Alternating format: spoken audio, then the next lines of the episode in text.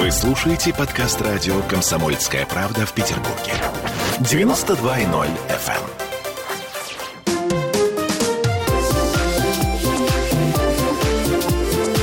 Открытая студия. Добрый день. А, В студии радио «Комсомольская правда» я, Алена Гринчевская. И сегодня мы беседуем с исполнительным директором премии «Серебряный лучник Северо-Запад», генеральным директором коммуникационного агентства внутрихолдинга АГТ Яной Алексеевой. Яна, добрый день. Здравствуйте, рада приветствовать вас на столь значимом для отрасли мероприятии. Яна, давайте начнем с а, премии «Серебряный лучник». А, Коротко расскажите о ней. Я так понимаю, что это премия в области развития общественных связей. Что это вообще такое? Да, безусловно. Я начну с того, что внутри пиар-сообщества, сообщества коммуникаторов, эту премию уже называют «Оскаром для пиарщика». И она существует в России уже больше 20 лет. И я рада, что, наконец, на базе нашего агентства а, в Петербурге она проводится третий раз. В этом году был третий, э, очень радостный для нас. Несмотря на пандемию, удалось собрать порядка 100 проектов а, со всего Северо-Запада, которые были реализованы в столь непростой а, прошлый год. Чем эта премия отличалась от предыдущей, кстати, раз уж вы упомянули этот самый непростой год, связанный с пандемией? А, Вы знаете, мы ожидали совершенно других проектов, которые были связаны с тем, что ну, многие бюджеты у многих компаний и организаций были поставлены просто на холд, на паузу. А, Но мы должны сказать, что бизнес быстро перегруппировался, и многие бизнес-коммуникаторы работали, делая фокус на внутренних коммуникациях. И, безусловно, во всех э, проектах, во всех кейсах прослеживалась повестка и работа в повестке, то, что называется «здесь и сейчас». То есть э, коммуникации стали более универсальными, и, безусловно, многие еще больше ушли в какие-то цифровые коммуникации, в диджитал-коммуникации. А, Может быть, даже те структуры, которые не собирались это делать, потому что фактически это был единственный канал а, общения с различными аудиторными группами. Если поговорить про инструментарий в виде печатных средств массовой информации, они э, как-то участвуют в сопровождении вашей премии, в э, работе, да, скажем, над ней э, и вообще в сопровождении проектов, которые вы оцениваете? Здесь стоит разделить ответ на несколько частей. Безусловно, говоря о тех кейсах, которые подают участники, в принципе, в эти все три года, которые мы наблюдаем здесь премию и готовим ее, можно сказать, что порядка 30% всех проектов в своем инструментарии используют так или иначе печатные СМИ. Может быть, какой-то год больше, какой-то год меньше, но эта цифра стабильна. Я бы сказала, что она не меньше 30%. Безусловно, партнеры наши в, в лице СМИ, в частности, в лице «Комсомольской правды», да, которые представлены в печатных версиях до сих пор, всегда являются информационными стратегическими важными партнерами, ну, потому что это часть коммуникационного рынка, и как бы все в digital не уходило, все равно есть э, особенности аудитории, которые абсолютно точно читают тактильную печатную прессу, и пока что эта тенденция сохраняется. А что вы скажете о м, таком а, мнении, что все-таки периодика и периодические издания, печатные СМИ интересны сейчас, а, ну, скажем так, старшему поколению, да, а молодежь, она не очень охотно потребляет в качестве носителя информации? Безусловно, в этом смысле печатная отрасль двигается так, как развивается общество. Это общие тенденции, которые здесь также проявляются. Вот.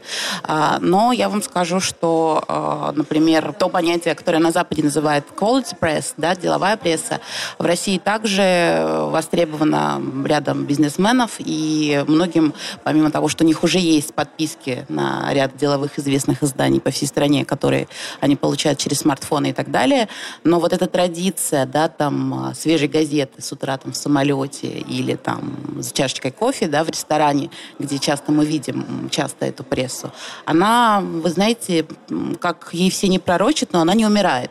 Поэтому нельзя однозначно сказать, что потребителями печатной прессы в России являются там исключительно люди 60-65+.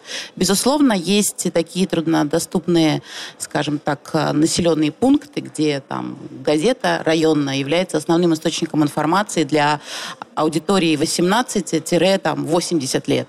И такого тоже в России немало. Поэтому, безусловно, тенденция есть, но есть и некая сегментация в этом смысле в зависимости от э, других демографических характеристик аудитории. Что вы сами лично от себя можете сказать? Чему вы больше доверяете? Если информация к вам приходит через электронный некий носитель, какой-то сайт, э, ресурс электронный, либо все-таки на бумаге? Свой личный опыт можете рассказать? А вы знаете, но еще там, когда я училась в университете, это было не так давно, но тем не менее за эти чуть больше 10 лет очень много всего поменялось.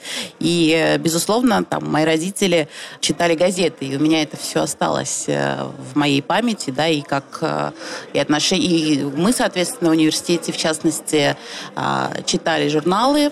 Я там, моя дипломная работа была по журналу новостей, но очень все быстро поменялось, и я бы сказала сейчас, что нельзя так ставить вопрос, что только в этом можно говорить о каких-то моментах доверия. Безусловно, нужно исходить из того, насколько качественен источник информации и насколько он верифицирован. Вот.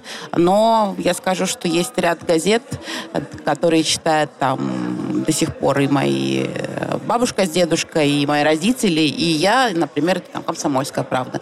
Например, это некие а, городские газеты в ряде наших городов российских, там имеющие тиражи ну, не такие, как у «Комсомольской правды», но приближающиеся к ним, и они абсолютно имеют одну степень доверия для всех а, аудиторий. Поэтому однозначного ответа нету. Безусловно, в сети а, больше всего, и нужно обладать просто немножечко м, более прокачанным инструментарием, чтобы отличать и понимать, что является верифицированной информацией, что является информацией, которая требует подтверждения. Но так или иначе, есть совершенно разные примеры, ну, в частности, да, там в Соединенных Штатах, когда очень известные мировые газеты уходили в онлайн полностью, и с точки зрения экономической модели а, они проваливались, и они возвращались в принт. И это тоже кейсы, которые сложно игнорировать. Это же в том числе случилось, возможно, из-за некого кризиса доверия. Ну, то есть э, очень вопрос э, такой открытый, и однозначного ответа я бы не давала. Ну, я как человек, который работающий с информацией много лет, безусловно, сначала смотрю на качество источника. Вот. Для меня лично является плюсом, когда есть печатная версия, и, например, а, когда есть возможность в том же самолете, я всегда беру а, газеты, даже если они не входят в зону моего интереса. А, мне история тактильного получения новостей, честно, лично всегда была близка. Подходим к теме вот этой всеобщей цифровизации, digital, эпохи digital, которую мы переживаем. Но перед этим хотел задать вам такой вопрос. Собственно, главный вопрос конференции, на которой мы сегодня все присутствуем, бумага и цифра. Вместо или вместе? Вы бы как на него ответили, Ян? Однозначно вместе. Мне кажется, как минимум наша страна, это такая страна, где нельзя говорить о том, что вот в течение там, ближайших 10-20 лет принт полностью исчезнет. Хотя эти разговоры ведутся очень да, давно, и где-то их можно сравнить с тем, что говорили, что театр исчезнет, когда появится, появилось кино и так далее. Вот. Безусловно, а, есть страны, где чтение печатной продукции э, там, возведено во главу угла, да, это некоторые европейские страны, а, но у нашей страны тоже сильные определенные традиции, и так или иначе эти продукты будут развиваться, эти форматы будут развиваться вместе. Вот. А другое дело, что некоторым, кто работает э, в принте, нужно более активно и более грамотно идти в онлайн и в digital. И вот вопрос, каких именно форматов сегодня, какие именно форматы сегодня необходимо развивать, как, чтобы они были интересными э, и читабельными, это такой, наверное, открытый вопрос для всей нашей отрасли. Если коснуться понятия бизнес-коммуникации, что сейчас э, происходит с каналами коммуникации в эту самую цифровую эпоху, которую мы переживаем? Вы знаете, прошлый год действительно очень многое поменял, и э, сейчас очень большой список требований к человеку, который занимается коммуникациями в широком смысле слова. Ян, сразу вопрос, эти изменения, они будут сохраняться, либо это какой-то временный тренд? Я думаю, что в перспективе среднесрочной как минимум они сохранятся. Какая-то часть из них точно. И э, сейчас к любому специалисту, который занимается коммуникациями э, в печатных ли СМИ или там на стороне агентства, либо э, в компании in-house, э, этот человек должен быть таким, знаете, универсальным солдатом. То есть если раньше можно было, ну, в принципе, ничего не понимать э, в том, как развивается печатные СМИ или digital СМИ, или в том, как вообще работать с кризисами. Сегодня нужно быть очень универсальным, знать, как работать в сегодняшней повестке, и, если что, очень быстро уметь самому Э, так или иначе какие-то кейсы решать. И эта история будет расти. Безусловно, а, будет продолжаться история цифровизации, сегментации. Стало больше проектов совместных, партнерских, э, так называемых коллаборационных. Это тоже история будет, скорее всего, продолжаться, потому что ну, в условиях ограниченного количества каналов а, многие из нас объединялись, чтобы сделать хоть что-то. И, соответственно, многие вышли на новые платформы, на новые уровни и продолжают уже эту историю развивать, монетизировать и как-то дальше даже, может быть, капитализировать. Поэтому э, в этом смысле все, безусловно, будет развиваться. Возможно, в ближайшие несколько лет э, аудитория интернета все-таки полностью аудиторию телевидения а, перевалит, но опять же эксперты здесь разделяются. Кто-то говорит, да, пока что, ну вот, э, цифры немножечко уже за последний, за первый квартал этого года э, иные, чем за 2020 год, когда мы там все фактически работали из дома. А насколько тяжело э, было бизнесу подстраиваться под эти изменения? Что стало теми, кто не смог? Они ушли, либо делали они какие-то попытки для этой самой трансформации? Насколько тяжело им а, вообще было? В разные организации вели себя по по-разному. А, в основном, конечно, многие большие структуры, а, значимые для нашей страны, пытались поддерживать своих сотрудников. И поэтому 2020 год можно справедливо назвать годом, когда внутренние коммуникации, а, то, что называется, расцвели заново. Ну, то есть они всегда были компетенцией, которая должна быть у специалиста по коммуникациям, но в 2020 году внутренние работодатели к своим исполнителям прям применяли высокие требования и говорили, почему мы не работаем с внутренними коммуникациями. Давайте их развивать, давайте выводить на, на новый уровень. Потому что это был единственный фактически инструмент общения и с сотрудниками, и с акционерами, с очень разными уровнями аудитории. И, э, соответственно, бюджеты начали на них выделяться больше. И сейчас вот эта тенденция сохраняется. И, возможно, внутренние коммуникации, и этот рынок в России переживет новый бум. Однозначно это время очень э, быстрого реагирования и встраивания в повестку. То есть тот, кто сумел и умеет, и пытается работать в повестке, то, что называется, единого одного дня, а, тот так или иначе успешно продолжает функционировать. Очень многие перестроились, очень многие поняли, что нужно перестраивать внутри то, какой профит приносит им коммуникации. И многие, конечно, лишние вещи сразу были отсечены. А, и в, каком-то, в какой-то степени ну, схлопнулись определенные должности людей. И еще более схлопнулись, которые занимаются коммуникациями внутри компании.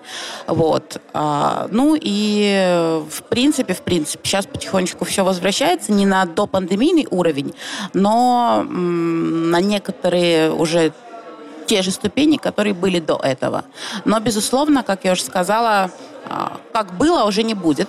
Но и в перспективе где-то до 2023 года мы, можем, мы сможем, наверное, понять, как действительно рынок будет изменяться в ближайшие лет 10, потому что все равно, так или иначе, у нас еще пока докризисные явления, в них бизнес ведет себя все равно осторожно. Ну и последний такой уже личный вопрос, мы всем задаем его сегодня. Что лично вы, Яна, предпочитаете, книгу бумажную либо электронную и почему? Не могу ответить однозначно, скажу, что в определенных ситуациях я предпочитаю разные источники получения информации. Касательно, например, чтения книг, однозначно я читаю максимально все в печатном виде. И бывает иногда, что я хочу прочитать какое-то произведение, оно у меня есть на электронном носителе, но вот пока оно мне не окажется в руках, потому что я тот человек, который читает, знаете, делает пометки, делает закладки, для меня это важно. Касательно СМИ и различных других источников. А, какую-то оперативную информацию, безусловно, я получаю через онлайн-носители, в том числе телеграм-каналы и другие да, моменты. Но деловую прессу да, я потребляю, ну, наверное, в 50% случаев в принте, в печатном формате. Поэтому, мне кажется, здесь невозможно недооценить и переоценить.